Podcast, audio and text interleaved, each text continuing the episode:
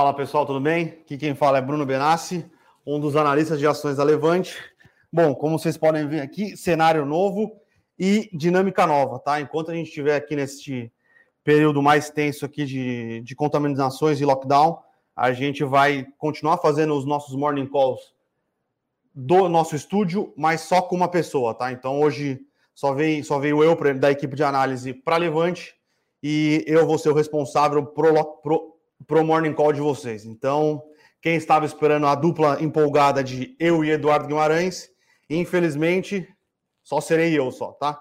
Então, vamos começar hoje aqui dando um panorama macro sobre o que tem acontecido é, no mundo e como este estresse nas curvas de juros dos Estados Unidos tem afetado aí o investimento do é, os, os índices nos Estados Unidos e acabou impactando um pouco aqui na, na nossa bolsa, que estava subindo lá para quase 2,5, 2 e alguma coisa, por causa do estresse na curva de juros dos Estados Unidos e a realização dos ativos de riscos globalmente, deu uma azedada aí e a nossa, nossa bolsa acabou fechando com uma alta de 1,35. Positivo, né? Que acho que foi a primeira vez que a gente descolou para cima, ou descolou forte para cima é, nos, nos últimos dias. Aí a gente normalmente tinha descolado para baixo e descolado bem para baixo, e dessa vez a gente conseguiu, descolar para cima. É, então, foi um dia positivo para o Brasil, mas vamos tentar explicar um pouco do que está acontecendo é, nos Estados Unidos e com questão da taxa de juros de longo prazo lá, né? Bom, basicamente, é, existe uma pressão nos Estados Unidos sobre o que vai acontecer com a inflação e como o Banco Central americano ele vai conseguir, é, ou, ou, o que ele vai fazer né, se a inflação se descontrolar nos Estados Unidos. Ontem, é, o Jerome Powell, né, que a gente chama aqui brincando de Serginho Groisman, que é o Serginho Groisman velho, que é o presidente do Fed dos Estados Unidos, ele deu uma declaração, ele participou de um fórum, na verdade, é, promovido pelo Wall Street Journal, que é um dos maiores jornais de finanças do mundo, e começaram a questionar ele sobre como estava a percepção dele para os juros americanos, para a inflação, é, e as explicações dele. Lembrando que o Banco Central dos Estados Unidos ele tem dois mandatos, né? Que é controle da, e da, da paridade do, da moeda, né? Da paridade de poder de compra, que é um mandato que o, o Banco Central do Brasil tem, tinha, na verdade, né? Agora ele tem dois também, e a manutenção do, do plano emprego. Então, a preocupação dele com a manutenção do plano emprego ontem ficou bastante. É... Ficou bastante na cara que ele está bastante preocupado com o plano emprego. Ele não acredita que os Estados Unidos estão numa situação de plano emprego. O que indica que ele vai continuar com as taxas de juros baixas e com, e com a, o pacote global ali de quantitative easing, compra de títulos, o que incomodou os investidores. Essa fala por si só deveria trazer um, um é, deveria trazer uma, uma, uma, pacificação, né? Porque o, mercado, o Banco Central americano indica que ele não está preocupado com a inflação. Ele acredita que a inflação é uma inflação de oferta, é uma inflação de curto prazo e é uma inflação mais focada é, em commodities, tá? Mas o que incomodou o mercado, que na verdade é um mercado chorão, né? é um mercado que precisa de estímulos para continuar subindo, é que ele não disse nada se ele vai fazer alguma coisa é, no sentido de continuar comprando títulos, ou se ele vai mudar a maturidade da compra de títulos, né? Se ele vai parar de comprar os títulos de curto prazo, vai começar a comprar os títulos de longo prazo para a curva dar uma, uma tranquilizada, ou se ele vai aumentar a quantidade de, de, de, compra de títulos, independente de qual maturidade que ele compre, as de curto prazo ou as de longo prazo. Então, é, esta fala do, do, do Jerome Powell é, que não deu sinais de novos estímulos monetários, lembrando que existe a possibilidade de mais estímulos fiscais. O pacote de 2 trilhões de dólares foi aprovado na Câmara dos Representantes e está indo para o Senado, onde parece que existe uma possibilidade de um acordo para este pacote não ser, é, não é um acordo, mas é uma manobra política que se consegue fazer nos Estados Unidos para uma mudança deste tamanho não ser aprovada por dois, dois terços do Senado, ser aprovada por maioria simples. Maioria simples hoje é, tá empatado, mas a maioria simples seria dos democratas por causa do voto da Kamala Harris, que é a, a, a vice-presidente da República dos Estados Unidos, e ela vota em questão de desempate no Senado ou algum, algum senador republicano que concorde com a maioria das, das mudanças poderia mudar de lado. É, eu não sei os meandros, né? Como é possível e qual é a é, esta mudança, este, essa estratagema política que possibilita é, essa, essa mudança dos dois terços para os 50-50, mas existe essa possibilidade e essa discussão está no Senado. Então, é, é um mercado que já há bastante tempo é bastante viciado em estímulos, né? Então, é, o, o Jerome Powell não falou nada sobre mais estímulos, então o mercado deu mais uma realizada ali, é, é mais, é como se fosse um, um filho birrento, tá? Então, é isso. Não, a gente não vê esse, esse aumento da, da, das taxas de juros nos Estados Unidos de longo prazo ainda, a gente não vê como algo muito preocupante, lembrando que ela está abaixo dos 2%, está num nível bem bastante confortável, tá? É, mas o mercado necessita de estímulos, o mercado gosta de comprar empresas de crescimento que ainda não geram receita, é, ou os, os, fluxos de caixa estão muito lá no futuro, então qualquer mexidinha na taxa de juros, você acaba impactando bastante valuation no mercado que tem bastante dessas empresas e no mercado que é bastante viciado em estímulos, qualquer qualquer não menção a estímulos, o mercado abre o berreiro, né? Então, isso é o panorama que está acontecendo nos Estados Unidos. Lembrando que hoje tem é, divulgação daqui a pouco dos dados de, de emprego dos Estados Unidos para o mês de fevereiro. Fevereiro, lembrando que a, a expectativa é que a geração de 200 mil vagas, ou, ou janeiro foi, um, foi uma decepção, né? Se esperavam algo em torno de 150 mil vagas, foram geradas 49 mil, se eu não me engano. Mas então o mercado está bastante ansioso por essa divulgação de dados para ver como é que está a recuperação, é, a velocidade da recuperação da economia dos Estados Unidos. E outra coisa bastante importante, às 11 horas hoje, a Janet Yellen, né, que é a secretária do Tesouro americano, dá uma entrevista. Então, o mercado é, hoje vai ficar analisando como é que foi o payroll, se foi bom, se foi ruim, se foi muito bom, se foi muito ruim, e esperando que a Janet Yellen fale, né? Que a Janet Yellen hoje é, é o tio Patinhas lá nos Estados Unidos, né? Ela tem a chave é, do cofre. Então, é, vai ser bastante esperado e vamos ver o que ela vai falar. O mercado basicamente espera que ela fale como é que está a, a, negociação pro pacote de estímulos e como é que ela está vendo esse estresse nas curvas de juro. Lembrando que os estresse, esse estresse na curva de juro pode dar uma impactada na rolagem da dívida é, dos Estados Unidos. Não que a gente acredite que os Estados Unidos terão grandes problemas para rolar a dívida, né? Mas pode é, é, um dos motivos que gera um burburinho também, tá? Lembrando que, só um parênteses aqui, em 2018, se eu não me engano, 2013, agora eu não lembro quando a data exatamente, tá? Mas quando o, o Fed estava, eu acho que foi em 2013, saindo da crise de 2008, ele ameaçou começar a aumentar a taxa de juros e cortar o, o quantitative easing, né? Cortar a recompra de títulos, o mercado ficou bastante, bastante estressado. E aí é, é um tempo em tantrum, né, que o pessoal chama, que é o chilique do mercado. Isso aconteceu quando o Ben Bernanke, que era o, o, presidente do Banco Central na época, 2013, quase certeza, disse que ele ia parar a quantitative easing. É, o mercado estressou de uma, muito forte nos Estados Unidos e aí é, se deu esse apelido aí de chilique do mercado por causa da retirada de estímulos, tá? Então, é, o, o, os bancos centrais eles criaram toda, toda essa gama de estímulos é, criaram um, um, mercado financeiro muito viciado em estímulos e vai ter vai existir dificuldade sim de como retirar esses estímulos, tá? Então é, eu não queria estar sentado na, na, cadeira de um, de um presidente do Banco Central do Brasil e muito menos dos Estados Unidos, tá? Eu não sei qual que hoje em dia qual que é, é, é a pior cadeira para você estar sentado. Então, é, este é o nosso comentário aqui de macro, tá? Lembrando que ontem também teve reunião do OPEP+, OPEP+, decidiu manter o, o nível de produção né, com, com alguns cortes de, em abril. Isso deu uma porrada para cima no preço petróleo, do petróleo ontem. O WTI, né, que é o petróleo negociado nos Estados Unidos, tá, tá aqui em alta de 1,36, cotado a 65 dólares o barril, e o Brent, 68 dólares, tá? Então, vamos ver, vamos ver, dólares, barril de petróleo chegando a 70, 70 dólares, com o dólar aqui, o dólar futuro a 5,70, não tem mais, não tem mais benefício, não tem mais tributo federal para se retirar dos combustíveis, tá, pessoal? Então é algo para a gente ficar bastante atento aí nos próximos dias é, em como vai ser a política de precificação de preços da Petrobras. Agora vamos para o cenário corporativo. Ontem noite, nossa senhora, noite com bastante resultados. A gente comentou aqui no nosso com isso. Lembrando que aqui a, gente, a nossa ideia é dar um, um overview sobre como foram os resultados e para quem quiser ter uma, uma leitura mais profunda, se inscreve lá no nosso com isso. Ultimamente, os relatórios aqui, é, escritos pela nossa equipe de análise, o Rodrigo, o Japa, o Rodrigo Carneiro e a Nelly, junto com, obviamente, eu, Eduardo, eu o Eduardo Guimarães e o Pedro Bresser, estão numa qualidade muito boa. Então, produção, se puder colocar o link aí para o pessoal que não é inscrito no nosso Eu Com Isso se inscrever.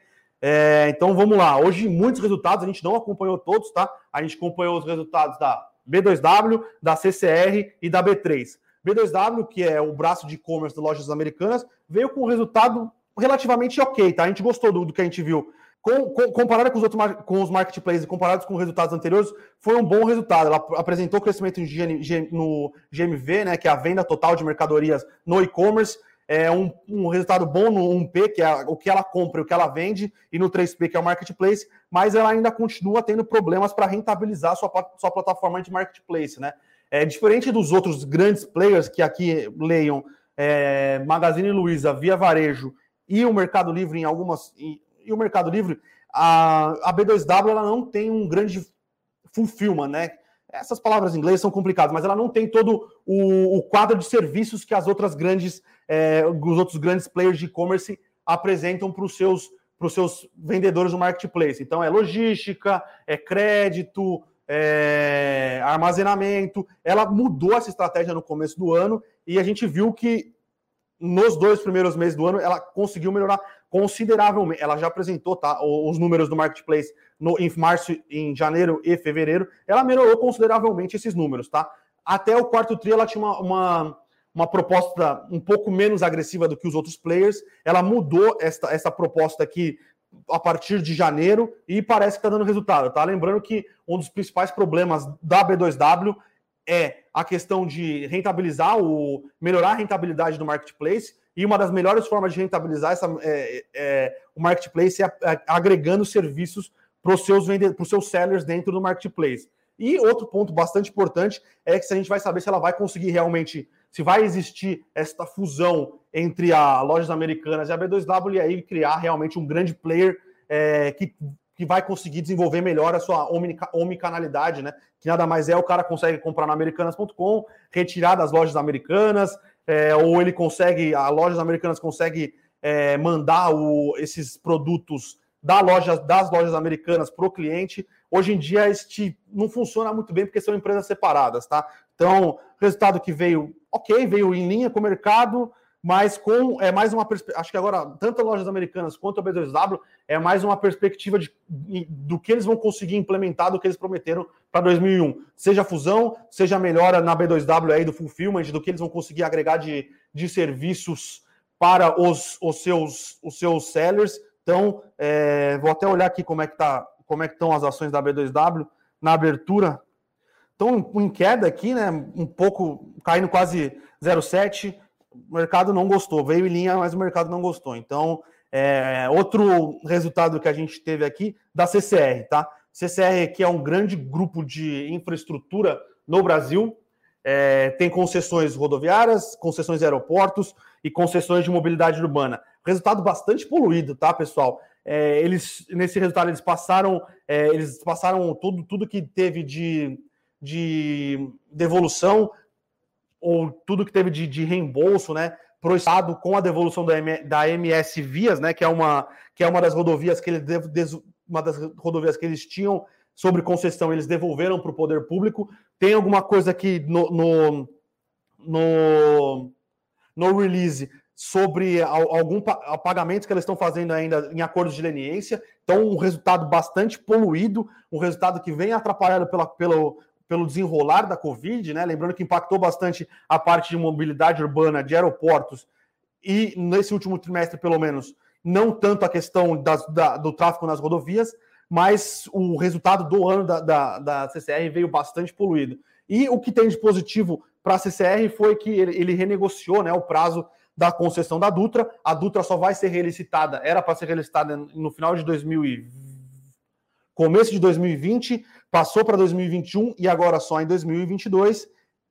E o que a gente tem aí de desenrolar é de novas concessões, de novas negociações que eles têm com a Artesp sobre é, os contratos, né? O contrato da própria Dutra, contrato da Autoban, se vai ter ou não esse, este, esses, essas renegociações de tarifas, de diminuição de outorga. Então, tem alguns eventos aqui na, na CCR, que são eventos que dependem do poder público, mas que podem destravar valor no longo prazo. Ou e outro ponto positivo, ou que pode destravar valor para a CCR nos próximos meses aí, é a questão de dar entrada em novos bids, né? Lembrando que o Brasil ainda tem bastante, bastante investimento para ser feito em infraestrutura e a CCR hoje é um dos principais players, né? Um dos principais é, investidores, né? E uma das principais empresas que investem em infraestrutura no Brasil. Mas tirando os efeitos, os efeitos one-off, né, que são aqueles efeitos de uma vez, de uma vez só no balanço, o resultado foi bem em linha com o que o mercado esperava, tá? Então,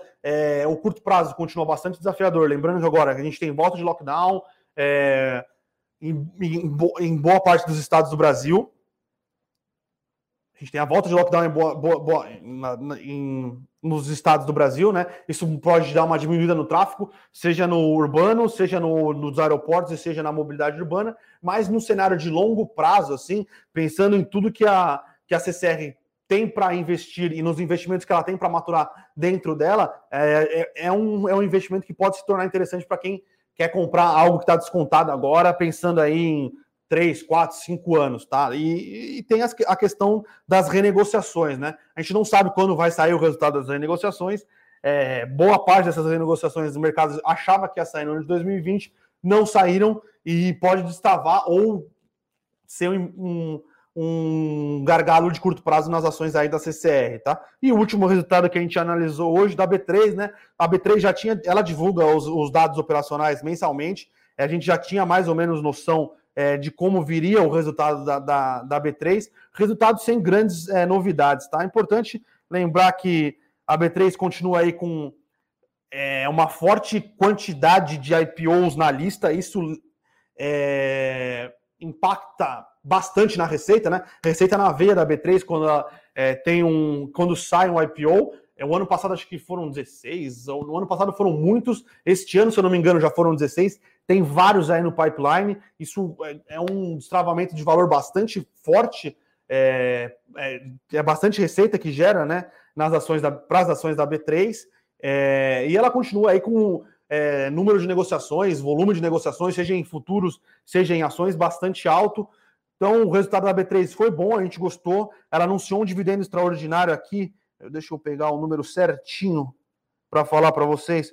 Um dividendo extraordinário de quase 2 bi de real, né? Um, dá 0,96 por ação, algo em torno ali de 1,75% de dividend yield, tá? A data corte para esses dividendos é no dia 24 de março. Então, resultado bom, com o, paga, com pagamento de dividendos, o mercado e numa empresa que continua com growth, continua com monopólio, continua gerando valor aí para os seus acionistas, o mercado parece ter gostado.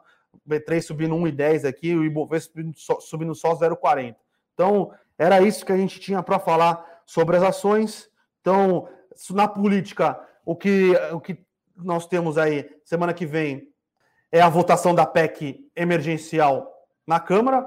Parece dado que vai passar, não sabemos qual, qual vai ser a, o percentual de aprovação do governo, de aprovação do governo, que eu digo, qual vai ser o resultado da, da votação, se vai ser apertado, se não vai ser. Ontem, se eu não me engano, ele deu uma declaração falando que ele não tem é, não sabe como vai ser, mas ele garante a maioria. Então, espero que seja uma votação um pouco mais apertada do que foi no Senado, né? Então, é, e agora a gente está na questão da, da, formação das comissões. As comissões no, no, na Câmara, né, é, elas funcionam para discutir melhor os projetos de lei antes de eles serem votados, antes de eles serem botados à votação no plenário. Então, é, é importante a, a, a constituição da, das comissões, quem vai ser os presidentes, então, ficar de olho aí como é que vai ser eh, essa formação dessas, dessas comissões é, para o ano de 2000, 2021, tá? Tem bastante coisa importante para ser votada, então é, é, é, importante a gente ficar de olho, saber quem vai ser o presidente, se, se o presidente da comissão tem afinidade com a pauta do governo, não tem,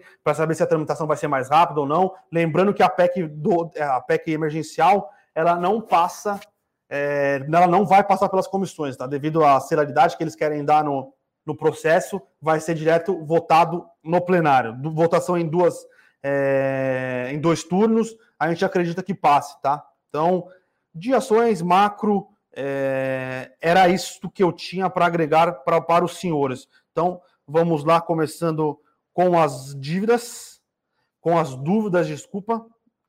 O Guilherme faz uma pergunta teórica aqui, né? Bom dia. Fiz o valuation e a ação chegou no preço-alvo a empresa está mantendo os fundamentos.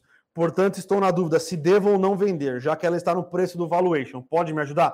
Cara, se você fez o valuation, ou você atualiza as suas premissas para ver se faz sentido aumentar o valuation, ou vende ação. se mesmo você mexendo nas suas premissas, o valuation continuar nesse preço, é, faz mais sentido você sair da ação, porque a ação, primeiro que ela já, já, se ela já está no preço, ela não tem margem de segurança. E segundo, que ela está no preço, né? Então não faz sentido você ficar carregando mais ela. Ah, não, isso se, for, se não for um call de dividendos, é, se for um call de dividendos, é melhor você fazer uma modelagem é, de dividend, é, de counter de, de dividend yield, né, para ver se faz sentido ou não manter as ações pelo dividendo. Mas se não for esse caso, tudo ok, tá? É melhor você vender. É, Brunão, quais as expectativas para o mercado agora com os nove do Matheus? Matheus está aqui todos todos os dias, cara. Não sei como você aguenta tanto, viu? Nem a minha namorada me aguenta todos os dias, cara. Brunão, quais as expectativas para o mercado agora com novos lockdowns? Acha possível ver outro momento de racionalidade igual em 2022 ou a pandemia já não faz tanto preço? É, cara, lembrando que aqui são comentários é, econômicos, tá? Que, questão de vida sempre é muito importante. Eu não quero entrar nesse tipo de discussão porque não é, não é algo que eu, que eu tenho é, know-how para falar. Não sei se faz sentido lockdown na saúde ou não faz. Quem tem que saber se isso faz sentido ou não são as autoridades de saúde, as, as autoridades de saúde acham no momento é, que é a melhor coisa a se fazer. Eu não tenho capacidade acadêmica, não me formei na área, então eu não posso dar opinião sobre isso. Agora, pensando em mercado, tá? É, a gente viu o que a gente viu no mundo nas, nos novos lockdowns foram movimentos de normalidade, tá? Não teve nenhum novo é, não teve nenhuma nova realização como teve ali no, no em março de 2020. Eu acho que duas coisas é, faz, é, fizeram os mercados lá fora, depois a gente vai falar de Brasil, lá fora se comportarem de uma maneira um pouco mais, é, mais calma. As vacinas, tá? Então, já sabia que as vacinas eram efetivas contra o que existia do Covid até aquele momento. E segundo, é que os lockdowns, todo mundo sabia que eles tinham prazo de, de validade, né? Era algum, há poucos meses, é, e após isso a economia voltava à normalidade. Então, é, os mercados lá fora não responderam assim de maneira tão, tão gritante como foi, e, e tão é, com, umas, com quedas tão fortes como foi em março. Em março, ninguém sabia o que ia acontecer, ninguém sabia qual seria o, o tamanho do, dos lockdowns, quanto tempo seria necessário. É, sabia-se muito, muito menos do que se sabe sobre o vírus hoje. Então lá foi um momento do mercado vender tudo e entrar num panic mode total, porque não se sabia o que ia acontecer, não se sabia em quanto tempo as vacinas iam ser desenvolvidas. Então eu acho difícil, e, e o mercado lá fora mostrou que a situação era. Um, o mercado não tinha tantas incertezas como em março. Brasil. O Brasil é uma história um pouco mais complicada, tá? Porque pensando em Brasil, a gente sabe que os desdobramentos políticos do descontrole da pandemia podem ser fortes. Eu digo fortes no, em que sentido? Se a gente não conseguir controlar a pandemia, se a gente não conseguir aumentar nossa capacidade de vacinação, é, o que foi votado na PEC emergencial, que é 44 bilhões, é, vai ser pouco, né? Vai ter que se aumentar a quantidade é, de auxílio emergencial, vai ter que se voltar com algum programa como o Pronamp, vai ter que se diminuir o pagamento de impostos, vai aumentar a pressão por medidas populistas. Então, é, eu não tenho uma resposta firme para te dar, tá? Eu não sei ao certo o que vai acontecer, porque realmente aqui no Brasil a gente tem muita volatilidade política, a gente tem muita pressão política, então é bastante complicado, tá? É, lá fora não fez muito preço, lá fora não, não teve um movimento de racionalidade, só que aqui no Brasil é um pouco mais diferente, pensando no cenário de eleições de 2022, é, pressão por medidas populistas, então eu não tenho certeza, tá? Então, sendo bem sincero, que a gente falar que sabe o que vai acontecer aqui nos desdobramentos é, desses novos lockdowns, pensando principalmente na parte política, tá? Se a gente fizer os lockdowns direito, é, com vacinação e a gente conseguir controlar é, a curva a curva de contaminação, ô Dimo, eu vou tentar falar um pouco mais devagar aqui. É, é que como eu estou sozinho, não dá tempo de respirar, não dá para fazer uma piada. Então, perdão, eu vou tentar falar um pouco mais devagar. Desculpa. É, em relação ao, ao, lockdown, se a gente conseguir controlar este lockdown, é, aumentando a velocidade da vacinação, eu acredito que a resposta vai ser positiva de mercado. se a gente não conseguir, se a gente não aumentar a quantidade de vacinas, é, eu acho que a gente vai ter sim mais pressão política. Tendo mais pressão política, teremos mais gastos. É, lembrando que as coisas aqui no Brasil normalmente elas fogem um pouco de controle quando a situação quando a situação política está no, tá no grau que a gente está, né? Então a gente pode ter uma pressão, a gente pode ter que aprovar um novo auxílio emergencial um, em situação, uma situação pior. Este auxílio emergencial pode vir maior, pode vir sem contrapartidas fiscais, então eu ficaria meio é, receoso. Eu estou um pouco receoso por causa disso, tá? Então, tentei fazer um, um resumão aqui da minha visão sobre é, como foi os, os novos lockdowns lá fora como é o lockdown aqui no Brasil. Então, é, espero ter respondido a sua dúvida, tá, cara? Então, vamos voltar aqui às novas, às novas perguntas. É, o Antônio aqui está perguntando de Embraer. Cara, é uma ação que a gente acompanha, é, a gente gosta do case, a gente ficou com um pouco de receio é, em como seria a volta da aviação, tá? É, mas parece que as ações da Embraer é, e os produtos que são ofertados pela Embraer é, no mercado são produtos que têm uma boa aceitação. É, são algumas coisas aqui que favorecem as ações da Embraer, tá? Primeiro, a qualidade e a tecnologia dos jatos, e aqui pensando em é, consumo de combustível, os jatos da Embraer são bastante eficientes, são bastante tecnológicos, os pilotos gostam bastante dos jatos da Embraer e são jatos normalmente de, de pequeno porte, né? Então, é, o que a gente tem estudado sobre o setor é, de turismo, né, é que o setor de turismo é, tende a focar mais em voos regionais. E é basicamente a, o nicho de atuação da Embraer, onde a Embraer desenvolve, não sei se, se é, são os melhores jatos da categoria, mas são um dos melhores jatos ali. Então, é, e a gente viu a Embraer conseguindo impact, é, aumentar suas encomendas, é, é, entregar bastante dos jatos que tinham para para serem entregues, a gente não viu diminuição dos pedidos firmes e não vimos diminuição ali dos pedidos que não são firmes, né, mas estão meio que dados das, das empresas de aviação internacionais. Então, é, é uma questão de preço. Agora, a gente é um case complicado de, de você fazer o valuation. São três, são três setores né, dentro de uma própria empresa. É, tem a aviação comercial, tem a aviação executiva, na verdade são até mais, são quatro.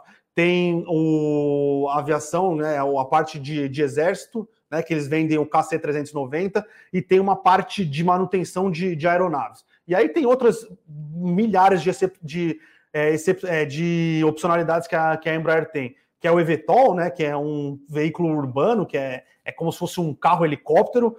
Estou falando, é, não é um carro helicóptero mais ou menos, mas se você pegar para ver os modelos, ele parece um helicóptero é, urbano. É, esse helicóptero tem bastante coisa sendo desenvolvida na questão de satélites, monitoramento, é, então bastante coisa de tecnologia que é desenvolvida dentro da Embraer. Então tem algumas opcionalidades. A gente tem um pouco de dificuldade em fazer o valuation porque é complexo, a gente não sabe ainda qual vão ser os verdadeiros impactos né, da, da recusa da Boeing em fazer, é, em continuar com a fusão. Então, apesar da gente gostar bastante do case, a gente tem alguns problemas ainda de valuation e na questão de se o que subiu a, a empresa já está no preço ou não, ou as perspectivas futuras estão no preço ou não, tá? É, outra pergunta interessante aqui do Matheus com a questão do polo em inflação, em razão da atividade econômica fraca, realmente é de esperar que não haja inflação, mesmo com taxa de juros baixas, pois não haverá excesso de demanda, correto? Então, Matheus, é uma pergunta complicada, tá? É, no começo da pandemia, todo mundo, todo mundo dizia era era batata no. Você entrava Gavencol, que é uma que são as grandes casas macro é, do mundo e do Brasil, diziam que a, a pandemia do coronavírus seria deflacionária, tá? E, cara, a gente viu que não é verdade, né? Os acontecimentos foram sérias quebras nas cadeias de fornecimento, é, aumento de demanda por commodities, para tentar é, influenciar, influenciar o tamanho da, da recuperação dos países. Então, hoje, a gente, a, a gente acredita que a pandemia teve muito mais efeitos inflacionários do que deflacionários. O que a economia dos Estados Unidos vai crescer 7% no ano hoje, a China diz que vai crescer 7%, tem perspectivas de crescer 7%, é, a China tem perspectivas de crescer 6%, o demanda por commodities vai continuar alta. Pode ser um choque de curto prazo? Evento exógeno? Pode, pode. Mas a, o que a gente espera de demanda de commodities com a oferta que não vai conseguir crescer na velocidade, o que a gente espera de pressão por aumento de salários nos países aí de primeiro de, de é, desenvolvidos, a, a, continu, a, continuidade da quebra de, de, cadeias aí de fornecimento, eu não enxergo como um movimento de curto prazo, tá? Eu imagino que tem inflação sim, a inflação nos Estados Unidos está aparecendo, a inflação nos Estados Unidos vai continuar e eu não enxergo como evento como um evento exógeno. Se os Estados Unidos vão aumentar os juros por causa disso, eu acho que não, tá? Eu acho que os Estados Unidos vão dar um calote entre aspas na sua dívida, deixando a inflação subir e com isso é, diminuindo o valor real da moeda e é um calote implícito nos detentores de dívida. Outra coisa que eu acho que os Estados Unidos faz, vão, irão fazer, né? A gente discute bastante isso aqui na, na, na Levante, a gente lê bastante relatório de grandes casas macro do mundo, né? Que, que, que tem opiniões boas. É, é que os Estados Unidos vão ter que partir para algum, alguma tentativa aí de controle de curvas de juros, tá? Os Estados Unidos não teria ou teria condição, mas seria bastante complicado para os juros internos da economia americana de aumentar, em aumentar os juros como fez o Volcker na década de 80. Tá, eu não lembro os números certos, mas os Estados Unidos estava com uma inflação bastante alta na década de 80. Eu não imagino que chegue nos níveis que era na década de 80, tá? Mas eu acho que tem alguma é, alguma é, alguma chance de, de aumentar. É, mas eu não acho que vem algo na, como vem a inflação, eu não acho que os Estados Unidos vai adotar a política que o Volcker adotou na década de 80, que foi juros, juros nos Estados Unidos muito alto. Tá? Então, tentando responder a sua pergunta. É, a Vale, a Vale, o pessoal perguntando, pedindo para a gente falar de, de, Vale, tá? A gente gosta, continua bastante de, de Vale, é, empresa gerando caixa, pagando dividendos. Eu acho que pode ter alguma pressão de minério de ferro aí nos próximos meses, né? Nos próximos dias. O minério de ferro está caindo um pouco na China, mas nada que mude o case e não mude os nossos valuations, tá? Lembrando que quando a gente faz as valuations da Vale aqui, a gente não leva em consideração o minério a 170 dólares a tonelada. A gente faz valuations aqui com é, o minério bem mais comportado. Pessoal perguntando qual é o potencial do estrago na Bolsa Brasileira de uma subida de juros nos Estados Unidos ainda em 2021. Caio, eu não acho que os Estados Unidos vai subir os juros em 2021, tá? É, mas se ele subir, subir de uma maneira forte, subir mais ou menos como foi o Volcker na década de 80, os ativos de risco no mundo, no mundo, não vai ser só o Brasil. O Brasil pode sofrer mais porque a gente tem um cenário, é, um cenário fiscal um pouco pior do que os nossos players aqui, pensando em mercado emergente, seria bastante ruim, tá? Mas eu não acho que o, o Fed é, suba juros esse ano. Então, bastante. Não acreditamos nessa possibilidade ainda em 2021, não acreditamos nessa possibilidade em 2022. Então, eu acho que o Fed vai continuar uma política monetária de acomodação, tá? Pessoal perguntando que a gente falando que a gente fala muito de desconto de múltiplos, né, de uma empresa em relação à outra, o que isso na prática significa? Há uma expectativa que esse desconto reduza Normalmente, quando a gente fala nessa questão de múltiplos, né, por exemplo, a Vale negocia com um desconto relativamente alto, tá? É, para os seus players internacionais. Então, é, a gente imagina que esse desconto diminua, exatamente isso, né? A gente fala bastante de EV/EBIT daqui para empresas de, de, de commodities e a Vale negocia um desconto de 40% em relação aos seus players internacional. É uma empresa é, que tem uma exploração de minério mais eficiente, é, o minério de ferro que ela, que ela exporta é da mesma qualidade ou superior, tem um desconto aí por causa de, do ESG, né, dos acidentes que a Vale já teve envolvida, e tem um desconto Brasil. Só que a gente acha que 40% nesse, nesse, nesse múltiplo EV EBITDA é bastante alto em relação aos seus outros players. A gente não acha que a Vale vai negociar é, no mesmo múltiplo dos outros players, só que a gente espera que este, é, este player, este, este, esse gap, né, este desconto diminua. É isso, exatamente isso. Pessoal perguntando aqui de novo de Selic dos fundos imobiliários. É, cara, lembrando que o ano passado a Selic caiu e, os fundos, e o IFIX caiu, né? Então é uma questão de fazer uma menor análise do que você está comprando, de como você está comprando, é, se o dividend yield daquele fundo foi por algum, por algum evento extraordinário, se existe a possibilidade do aumento do pagamento de dividendos. E é bom sempre lembrar, pessoal, que quando a gente faz análise de, de fundos imobiliários aqui na Levante, a gente leva muito mais em consideração as NTNBs ali de um prazo um pouco mais longo, 2026, 2030, 2035, do que a Selic, né? Porque os fundos imobiliários, eles são, uma, são os que a gente chama de bond proxies, né? Que são ativos que têm um fluxo de caixa mais ou menos esperado no longo prazo e então a gente prefere comparar eles com as taxas de, longo, de juros de longo prazo que faz mais sentido, né? Então, é... é isso. Eu não acredito que a Selic deve impactar muito é... o, o... a precificação dos juros dos, dos fundos imobiliários. 2020 a, a Selic caiu e, os, e o IFIX a Selic caiu e o IFIX caiu, tá? Fábio, eu acho que sobre o Iridium 11, né, teve algum fato relevante para uma queda tão forte. Eu acho que eles anunciaram mais uma oferta de cotas, tá? Eu vou confirmar, mas quase certeza que foi isso. O pessoal perguntando se a gente vai intercalar aqui no Morning Call eu uma vez, o Edu na outra. É isso mesmo, tá, Vini? A gente vai intercalar sim.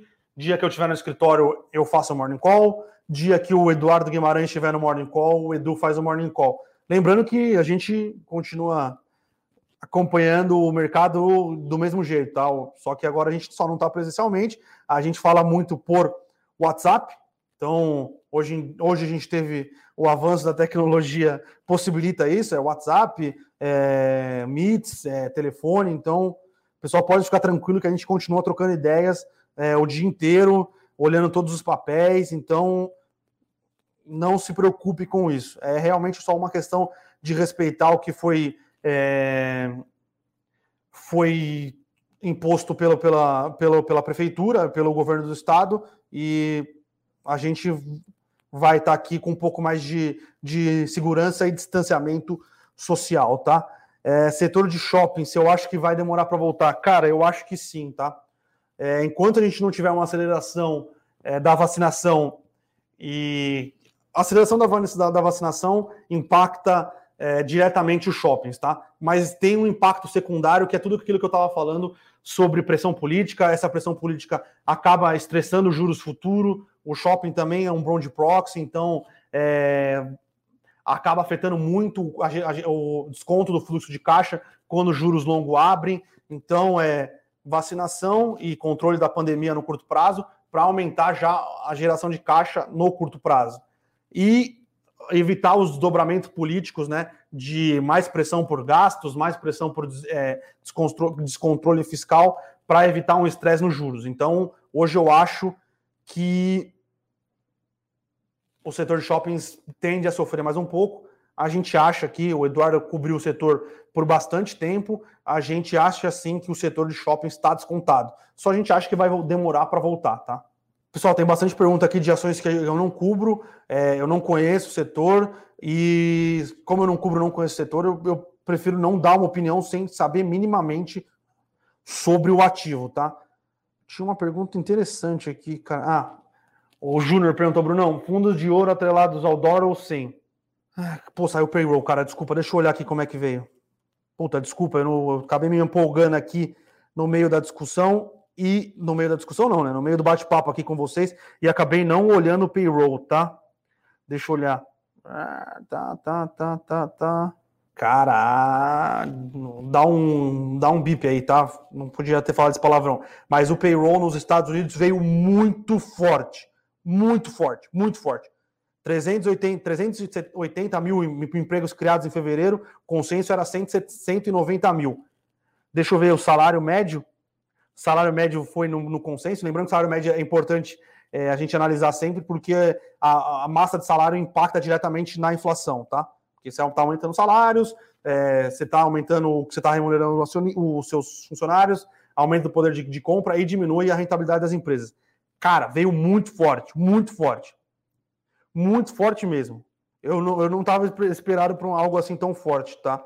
Deixa eu até ver como é que ficou os índices aqui nos Estados Unidos, se virou, se não virou. Eu acredito que o futuro, o futuro virou, subindo bem agora, né? Tava subindo 0,1, agora subindo 0,6.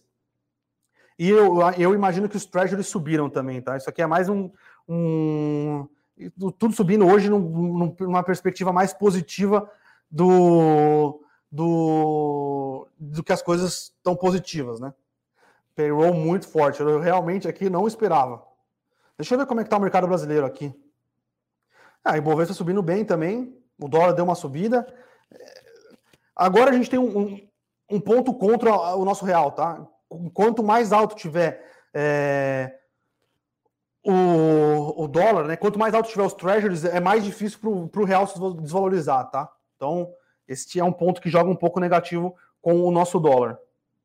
Até me perdi aqui com esse payroll, pessoal. Então, mas foi muito alto, tá? Pergunta do, do, do, do ouro. Cara, é uma pergunta interessante. Se você tiver investimentos em dólar e for analisar o seu investimento nesse fundo em dólar, você pode estar investido em ouro em dólar. Agora, se você for para comprar sua carteira aqui no Brasil, como um hedge, é... eu acho melhor você ter a trava em real, tá? Porque senão você vai ficar olhando este ativo com a sua carteira nominal em real e vai acabar contaminando a sua análise, tá? Então, se for para investir, é... se for para investir ali e olhar o ouro na sua carteira que você tem no investimento no exterior, alguma coisa desse sentido, em dólar.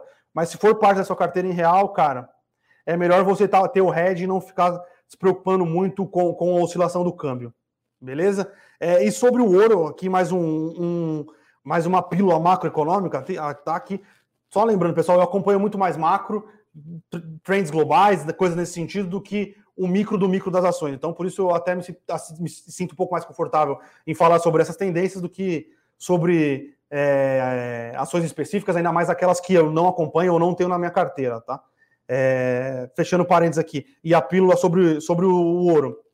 É, hoje o ouro tende a apanhar um pouco, ele vem apanhando um pouco nas últimas semanas, porque os, os, os, os, os yields dos treasuries, né, que é os juros pagos pelos treasuries, eles estão subindo, né? Então, como o ouro é um ativo que não paga rendimentos, não paga nada, não paga juros, se os juros sobem os juros da, da, da, do ativo mais seguro da economia sobe, você vai preferir estar nesse ativo do que no ouro.